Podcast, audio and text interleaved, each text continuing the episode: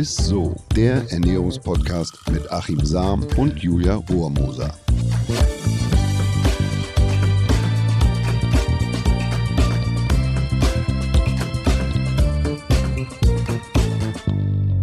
Herzlich willkommen, ihr Lieben. Ihr hört Isso, den Ernährungspodcast mit dem äh, Ernährungswissenschaftler Achim Sam. Und mit der Radiomoderatorin Julia Rohrmoser.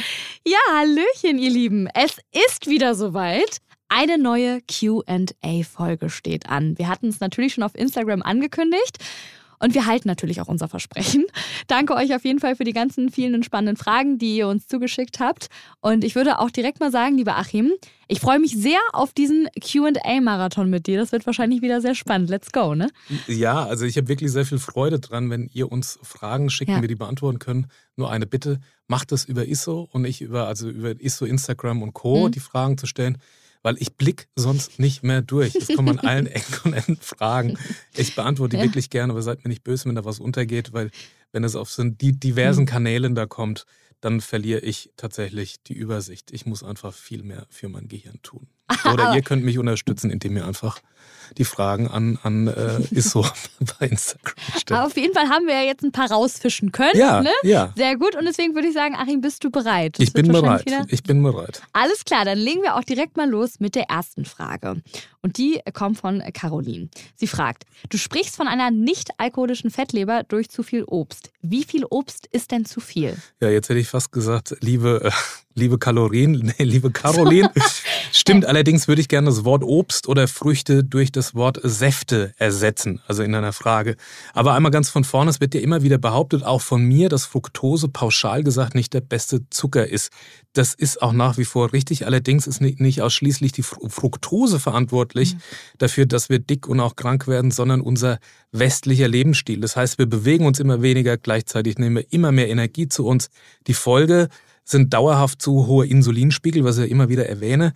Letztlich irgendwann dann haben wir eine Insulinresistenz, Diabetes Typ 2 oder Herz-Kreislauf-Erkrankung. Es gibt aber beispielsweise Urvölker wie die Bewohner von Kitawa, das ist in Papua-Neuguinea, die trotz einer kohlenhydratreichen Ernährung mit vielen Früchten, die essen fast ausschließlich Obst, äh, kaum an Herz-Kreislauf-Erkrankungen Übergewicht leiden. Das Problem besteht also eher darin, dass wir denken, ach, ich tue mir mit einem Smoothie oder mit einem unschuldigen Säftchen was Gutes ja. und gleich damit jetzt einfach wieder alles aus. Ne? Aber damit belaste ich den Stoffwechsel eher zusätzlich, denn Fructose wird tatsächlich insulinunabhängig über die Leber verstoffwechselt. Mhm. Das heißt, die Leber wandelt den Zucker somit direkt in Fett um, was zunächst selbst in der Leber angesammelt wird. Das heißt, man kann bei einem erhöhten Verzehr durchaus eine nicht alkoholische Fettleber bekommen, aber auch Bluthochdruck und äh, es kann zu Stoffwechselstörungen führen. Es gibt eine Studie des Deutschen Instituts für Ernährungsforschung, die den Zusammenhang zwischen Fructosekonsum, also einem hohen Fructosekonsum und Übergewicht belegt hat. Und dieser beruht nicht nur auf der erhöhten Energieaufnahme, sondern auch auf der Beeinflussung des Fett- und Kohlenhydratstoffwechsels eben durch Fructose. Das heißt, die macht da tatsächlich schon was, was ein anderer Zucker nicht macht. Mhm. Aber Caroline, jetzt schmeiß nicht gleich hier die Äpfel und die Orangen und alles aus dem Fenster. Nee. Denn das Problem sind nicht die zwei Portionen Obst am Tag. Im Gegenteil, die Fruchtzuckermenge, die Fructosemenge bleibt bei den zwei Portionen tatsächlich überschaubar und Früchte sind naturbelassene Lebensmittel. Das mhm. heißt, die im Komplex noch viele wichtige Vitalstoffe liefern, also wie Vitamine, sekundäre mhm. Pflanzenstoffe, Ballaststoffe, also Obst. Ähm, jetzt als bunten und bösen Zucker verdonnern, das wäre tatsächlich falsch, das wäre mhm, nicht richtig. Okay. Es gibt auch Veröffentlichungen, was ganz spannend ist, die zeigen, dass geringe Fructosemengen wie aus ganzen Früchten im Darm zu Glucose verstoffwechselt werden und gar nicht erst in der Leber landen, während höhere Mengen Fructose, wie beispielsweise in Smoothies, wo ja gut und gern mal zwei, mhm. drei Orangen drin sind, Äpfel und Co., oder puren Säften, ne, reinen Säften überwiegend in der Leber verarbeitet werden. Das heißt also, große Dosen an Fructose mhm. werden über die Leber verstoffwechselt, geringe Dosen, also wenn man die in komplexen mhm. Lebensmitteln isst, wie aus Früchten oder Obst, wenn du jetzt nicht eine ganze äh, äh Wassermelone auf einmal futterst, dann ist es tatsächlich so, dass es eher im Darm, äh, dass es das schafft und im Darm zu Glucose verarbeitet wird. Das Problem ist also nicht der Apfel oder die Orange an sich, sondern Säfte und das Lebensmittel mittlerweile in hohen Mengen Fructose zugesetzt wird. Also Fructose kann einfach mhm. aus der Maisstärke gewonnen werden und hat gleichzeitig eine hohe Süßkraft. Ist also doppelt gut quasi für die Industrie, es ist billig und doppelt so süß. Erkennen kann man das, wenn man auf einem Lebensmittel hinten drauf liest, Maissirup, Isoglucose, aber auch Dextrose, Isomerose, Isomeratzucker, Fructose, Glukosesirup oder auch Kornsirup. Wenn das hinten drauf steht, dann weißt du, da ist das eigentlich ein Fructosegemisch. Okay.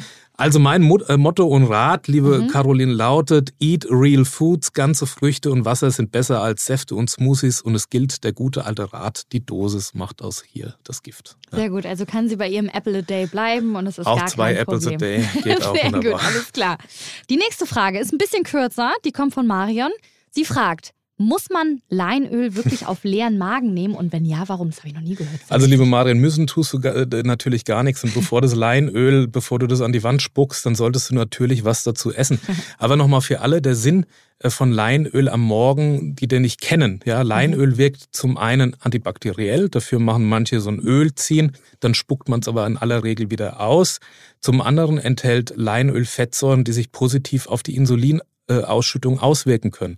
Also die Fettsäuren im Leinöl bewirken, dass unser Körper effizienter und nicht im Übermaß Insulin ausschüttet. Und wir kennen ja mittlerweile alle den Spruch von mir oder von uns, Je weniger Insulin produziert wird, umso höher ist unsere Fettverbrennung, umso geringer der Heißhunger und auf Dauer sinkt auch das Risiko einer Insulinresistenz und in der Folge dann Diabetes Typ 2 und Co. Mhm. So, jetzt aber zu deiner Frage, warum auf nüchternen Magen? Es gibt mittlerweile einige Veröffentlichungen, die darauf hinweisen, dass wir mit dem Frühstück, und das ist sauspannend, unseren Körper schon darauf programmieren können, auf welche Reserven wir im Anschluss zur Energiegewinnung zurückgreifen. Das heißt, in der Praxis essen wir zum Frühstück eher fettbetont, setzt die Mahlzeit nicht an, sondern setzt sogar den Fettstoffwechsel erst so richtig in Gang. Ach, also mit dem Leinöl Spannend. auf nüchternen Magen soll also die Fettverbrennung bereits morgen auf Hochtouren gebracht werden. Wir mhm. kennen das von so einem Bulletproof Coffee, wo man im Kaffee nochmal so ein Kokosöl oder Kokosfett da rein hat. Ja, ja, das hat eben zum Sinn, dass man, ja, ich geht das zurecht. Ja, Leinöl ist auch nicht jedermanns Sache. Das schmeckt, sagen viele, wie ein Fischstäbchen, dass du vier, fünf, sechs Tage auf die Heizung legst oder ah. sieben. Aber ich mag es gern. Ähm, Kohlenhydrate hingegen würden den Effekt zunichte machen. Das heißt, deshalb wäre es also besser, du isst zum Leinöl, wenn du das nicht auf nüchternen Magen essen kannst, eher so ein English Breakfast mit Eier oder Bacon, wenn du es nüchtern nicht so alleine runterkriegst. Und dann hast du morgens den Körper tatsächlich mit einer eher fettreichen mhm. Nahrung schon in der Tendenz zumindest ist es tatsächlich auch so eine Studiensituation, jetzt nicht äh, oder eine Veröffentlichung, die nur so alleine steht, mhm. sondern gibt es mehrere zu, dass man den Körper morgens schon eichen kann mit dem Frühstück, wie er denn und auf welche Energiereserven er an dem Tag zurückgreift. Ist du jetzt eher Kohlenhydrat betont, mhm. dann hast du eher einen verstärkten Kohlenhydratstoffwechsel. Ist du eher fettbetont zum Frühstück, dann ist es eher, dass die Fettverbrennung angekurbelt Wie wird. Wie toll, das wusste ich gar nicht. Fett regt den Fettstoffwechsel an. Das ist doch schön morgens, das werde ich mir auch mal merken. Yannick fragt dich, warum verschimmeln Früchte wie Beeren immer so schnell? Ist mir auch noch nie aufgefallen. Ja, lieber Yannick, das Dilemma kenne ich. Ja. Ich liebe Beeren und ärgere mich immer wahnsinnig, wenn kaum gekauft ist schon die erste Schimmelbeere zu sehen zu Hause. Dann heißt es aber leider Gottes äh, besser alle Beeren entsorgen, weil sich das unsichtbare Sporengeflecht wahrscheinlich bereits verteilt hat. Nicht gut, weil die Toxine können hoch zellschädigend sein. Mhm. Noch dazu habe ich das Problem, ich weiß, dass Beeren kurz vor dem Verderb oder vor dem Schimmelbefall eigentlich die meisten gesunden Inhaltsstoffe enthalten. Und ich immer ein bisschen pokere, wie lang kann ich denn die Beeren stehen lassen, äh, bevor sie anfangen ah, zu schimmeln. Also haben wir ja auch gelernt in unserer Folge mit unserem Food Hacks dass Beeren äh, bei Zimmertemperatur am besten stehen sollten und möglichst lange, aber natürlich nicht verschimmelt sein sollten. Aber warum schimmeln die jetzt so schnell? Ich bin kein Botaniker, aber es ist wahrscheinlich so, dass Himbeeren und Co. das ideale Milieu für Schimmelpilze bieten. Also Wassergehalt, pH-Wert, Kohlenhydrate, Zuckerverhältnis, mhm. günstige Oberfläche, ne, also dass man eine große Angriffsfläche hat. Das macht die Beeren gegebenenfalls besonders anfällig für Schimmel. Mein Tipp, im Supermarkt schon ein bisschen Sherlock Holmes spielen und gucken, dass sich keine Schimmelganoven so im Bärenkästchen verbergen. Die Beeren sollten eine intensive und glänzende Farbe haben, dann bleiben Beeren länger frisch, wenn man sie, das ist mein Tipp, ja auf einen Teller legt und so ein bisschen verteilt, dass sie nicht so dicht wie in einem Kästchen dann aufeinander liegen ah, und dass sich auch die Sporen dann so schnell verteilen und dann kannst du auch mal schneller mal eine rauspflücken, wo du denkst, die hat's, die hat's vielleicht irgendwie über oder so oder die ja, könnte jetzt ja. anfangen zu schimmeln, dann räumst du die einfach runter. Nächste Frage von Karut. Ist in getrockneter Ananas auch das gute Enzym Bromelain? Gute und spannende Frage, aber da ich kein Biochemiker, sondern Ernährungswissenschaftler bin, ähm, habe ich dazu Sicherheit auch noch mal ein bisschen recherchiert und mich dazu einmal mit meinem Professor Dr. Michael Hamm ausgetauscht. Also zunächst würde ich gern was dazu sagen, warum das Enzym Bromelain gut ist, beziehungsweise der bessere Verdauungsschnaps für uns tatsächlich ist. Das Enzym erleichtert nämlich die Eiweißverdauung. Die Südamerikaner, ich glaube, ich habe das schon mal erwähnt, nutzen diese Enzyme, also beispielsweise aus Ananas, Papaya, Mango, indem sie daraus so Chutneys zubereiten und damit ihren hohen Fleischkonsum, ihr kennt das ja, ne? die haben so die großen Grillgelage ja, ja, und dann die Gauchos und so, die den Fleischkonsum bekömmlicher machen. Also das ist, wirkt besser, weil es eiweißspaltend ist. Mhm. hilft also bei der Eiweißverdauung, dass einem das nicht so schwer im Magen liegt. Ist auch ein Tipp für ähm, alle da draußen, die große Grillgelage da vor sich haben. Dann sitzen wir danach nicht wie ein äh, Stein in der Ecke. Das zu wissen. So, aber jetzt zu deiner eigentliche Frage, ob in getrockneten Ananas noch genügend äh, Bromelain enthalten ist. Ganz pauschal betrachtet wahrscheinlich schon, denn Trocknung ist ein relativ schonendes Verfahren. Also mit mhm. einer Hitzebehandlung oder beim Frittieren, wie man es ja beispielsweise bei so Bananenchips oft macht, würde man die Enzyme zerstören. Allerdings sind Enzyme wie dieses Bromelain bioaktive Pflanzenstoffe, also die Wasser oder Flüssigkeit brauchen oder bioaktive Stoffe vielmehr, um sie wieder aktiv zu machen. Also das merkt man zum Beispiel, wenn man mal eine getrocknete Ananas oder eine Papaya isst und danach ein Glas Wasser trinkt, dann wirkt das richtig bitter. Und das kommt daher, weil die Enzymaktivität so groß ist. Da merkt man mal, mhm. also die Enzyme fangen dann an mhm. und dann hat man mhm. so eine Bitterwirkung, so eine adstringierende Wirkung im, äh, im Mund oder Geschmack. Deshalb wäre mein Tipp, Trockenfrüchte oder Ananas entweder vorher in einem Gericht verarbeiten oder eben Wasser dazu zu trinken, damit die Enzyme auch richtig wirksam ah, werden können. Ah, super. So. Cooler Tipp. Joy fragt, da sind, wären wir schon wieder bei Säften tatsächlich. Das scheint, scheint ein großes Thema zu sein. Säfte enthalten ja viel Zucker, aber sind sie nicht trotzdem besser als Sprite und Co.? Tja, Joy, das Problem ist grundsätzlich, dass Säfte schon eine hohe Energiedichte haben und außerdem viel Fructose enthalten. Die Nachteile habe ich ja schon in der ersten ja. Frage ausgiebig beantwortet. Dennoch ist es natürlich so, dass Säfte im Vergleich zu Softdrinks, die zum Teil auch mit Fructose, Kornsirup äh, gesüßt sein können, also ja, Softdrinks sind oft, muss man mal draufschauen, habe ich ja auch gesagt in der ersten Frage. Dann äh, viele Vitalstoffe, insbesondere sekundäre Pflanzenstoffe enthalten, die wiederum sehr positiv für unsere Gesundheit sein können. Also die stecken in mhm. Säften, aber jetzt nicht in den Softdrinks. Ne? Der Nachteil von ungezuckerten Softdrinks, die mit Süßstoffen gesüßt sind, ähm, sind zwar, dass wir keine kurzfristigen Nachteile davon ja. haben, also wie man es früher gesagt hat oder wie es früher hieß, dass auch durch Süßstoffe der Blutzuckerspiegel ansteigt, wir Insulin produzieren und wieder abfällt oder sprichwörtlich äh, fällt es nicht ins Gewicht. Mhm. Aber langfristig können Süßstoffe das Mikrobiom schädigen. Das haben wir auch mhm. schon gelernt. Und Stoffwechselstörungen aber langfristig auslösen. Und außerdem ändern Süßstoffe nichts an unserem Verhältnis zur Neigung von süß oder zu süßem. Ne? Mhm, mhm, also das Süßes kann man sich relativ schnell, man kann sich relativ schnell runterzuckern, man kann sich das abgewöhnen, wenn man die Zuckermenge reduziert, braucht man auch nicht so viel und hat ein viel intensiveres Geschmackserlebnis, merkt man schon nach eins, zwei, drei Tagen, wenn man sich mal ja, so runterzuckert. Ja, stimmt, stimmt. Deshalb mein Tipp für Kids und Erwachsene, Säfte nur als Schorlen zu trinken, also Mischverhältnis zwei Drittel, ein Drittel. Also ja, zwei Drittel Wasser, ein Drittel Saft, äh, purer Saft, mhm. dann hat man eigentlich ein ideales Verhältnis und hat auch nicht so eine große Energiedichte und hat trotzdem noch die positiven Effekte der Säfte mit den gesunden Inhaltsstoffen. Sehr gut. Gilt wahrscheinlich auch für Weinschollen, ne? Spaß. Nein, okay. Bei dir schon. In deiner Wahrnehmung gilt das vor allem für Weinschollen und dann auch literweise. Aber du kommst natürlich, wenn, wenn du so ein paar Liter davon trinkst, auch wieder auf deine Dosis. Genau, ne? korrekt. So, letzte Frage, die kommt von Vivian. Ich würde gerne weniger Quark essen, finde aber keine wirklichen Ersatzprodukte mit so hohem Proteingehalt und wenig Kalorien. Hast du da noch eine Idee?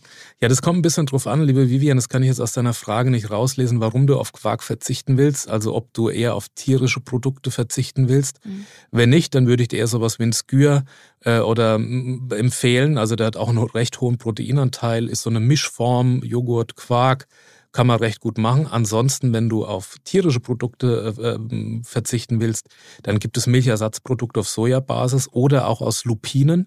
Und da würde ich dir empfehlen, einfach mal auf die Verpackung schauen. Also wenn du auf eine gute Proteinquelle achten willst, was so aus Milchersatzprodukten kommt, ähm, es sollte schon über 10% Protein enthalten sein, möglichst wenig Kohlenhydrate und, und davon natürlich umso weniger Zucker. Äh, was dann eben mit Quark von den Nährwerten mhm. ungefähr mithalten mhm. kann. Aber es gibt da durchaus gute Ersatzprodukte, ja. Sojabasis oder auf, auf Lupinbasis. Cool. Ja, cool. Mensch, Achim, das war jetzt wieder ein richtiger Marathon. Wir hoffen, äh, dass Achim alle eure Fragen äh, cool beantwortet habt, dass ihr es auch verstanden habt und was mitnehmen konntet. Und ja, vielen, vielen Dank für eure Fragen. Wir kommen jetzt tatsächlich auch schon zu unserem Highlight der Woche. Das Highlight der Woche.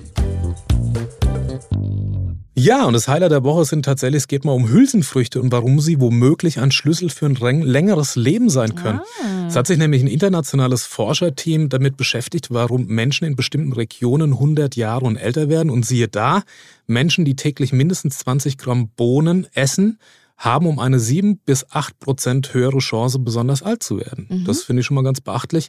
Das Warum das allerdings so ist, das ist bislang noch nicht so ganz geklärt. Womöglich liegt es daran, dass Hülsenfrüchte durch den hohen Protein- und Ballaststoffgehalt für eine schnelle, lang anhaltende Sättigung sorgen, wir dadurch insgesamt viel weniger Kalorien zu uns nehmen und mhm. weniger zu Übergewicht neigen. Und Übergewicht ist natürlich ein großer Risikofaktor, mhm. um früher zu, zu, zu versterben. Zum anderen enthalten Hülsenfrüchten aber Stoffe, die das stärke spaltende Enzym Alpha-Amylase hemmen. Das heißt, dadurch wird weniger Stärke zu Zucker aufgespalten und die Stärke liefert weniger Energie als ein Einfachzucker oder, oder quasi mhm. der, der normale Zucker. Sie macht besser satt, hält besser satt und sie dient unseren Darmbakterien als ah, Nahrung, was wiederum cool. gesund ist. Also ja. der Ballaststoffanteil ist höher, der Energieanteil ist geringer und das hat somit eine Positivwirkung. Es gibt sogar eine kleine klinische Studie der University Toronto und dann verglich man bei übergewichtigen Patienten die Effekte von der Kalorieneinschränkung um 500 Kilokalorien pro Tag und einer normalen Ernährung ohne Kalorieneinschränkung, mhm. dafür mit 120 Gramm Hülsenfrüchten pro Tag. Und nach acht Wochen hatte, hatten beide Probandengruppe einen reduzierten Bauchumfang, niedrigeren Blutdruck und geringeres Risiko an Diabetes Ach, Typ 2 zu erkranken. Aber Achtung, bei der Hülsenfrüchtegruppe waren die Effekte sogar noch etwas größer. Das also die haben nur cool. 120 Gramm Hülsenfrüchte gegessen, haben keine Kalorieneinschränkung mhm. gehabt um 500 Kilokalorien, aber ähnliche, sogar eine Tendenz bessere Ergebnisse das gezeigt. Das ist ja mal spannend. Welche Bohne ist denn so gut? Oder die, die beste, beste ähm, ja, was den Gehalt an Protein, Ballaststoffen angeht, sind, nicht, sind sich alle ziemlich ähnlich. Also beim mhm. Gehalt der herzgesunden sekundären Pflanzenstoffe gibt es aber Riesenunterschiede. Hier gilt wieder, je dunkler und intensiver die Farbe, desto höher der Gehalt an gesunden sekundären Pflanzstoffen. Mhm. Also so eine Kidneybohne hat äh, die meisten oder einen sehr, sehr hohen Anteil an, an äh, sekundären Pflanzenstoffen. Polyphenole sind das, die mhm. haben 125 Milligramm auf 200 Gramm Lebensmittel. Am wenigsten haben die ganz hellen Bohnen, also die weißen Bohnen, die haben beispielsweise nur 30 Milligramm Polyphenole eben auch auf die 200 Gramm. Toll. Ja, und wer wow. jetzt bei der Bohne vielleicht gleich an, äh, nicht an ein langes Leben, sondern an, in erster Linie an Alarm im Darm denkt, kann ich tatsächlich Ingwer oder Pfefferminztee empfehlen. Das kann äh, Abhilfe schaffen, wie ich aus eigener Erfahrung weiß. Sehr guter Lifehack noch zum Schluss. Werde ich meinem Vater auf jeden Fall geben. Dann äh, danke Oder, ja, der Vater muss für alles herhalten. Ja. Schöne Grüße an dieser Stelle. Ja, ich frage für einen Freund. Danke dir, Achim, auf jeden Fall. Das hat wieder sehr, sehr viel Spaß gemacht. Ihr konntet wahrscheinlich genauso viel mitnehmen wie ich. Ich fand es super, super spannend. Danke für eure tollen Fragen. Und wenn euch die Folge gefallen hat, dann lasst uns gerne mal so eine nette Bewertung bei Apple Podcasts oder Spotify da und empfehlt diesen Podcast weiter. Und wir hören uns auch schon wieder nächste Woche. Tschüss. Ciao. Dieser Podcast wird euch präsentiert von Edeka. Wir lieben Lebensmittel.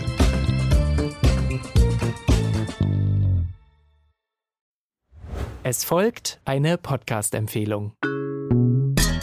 Lu, bist du bereit? Ich bin sowas von ready. Are you ready?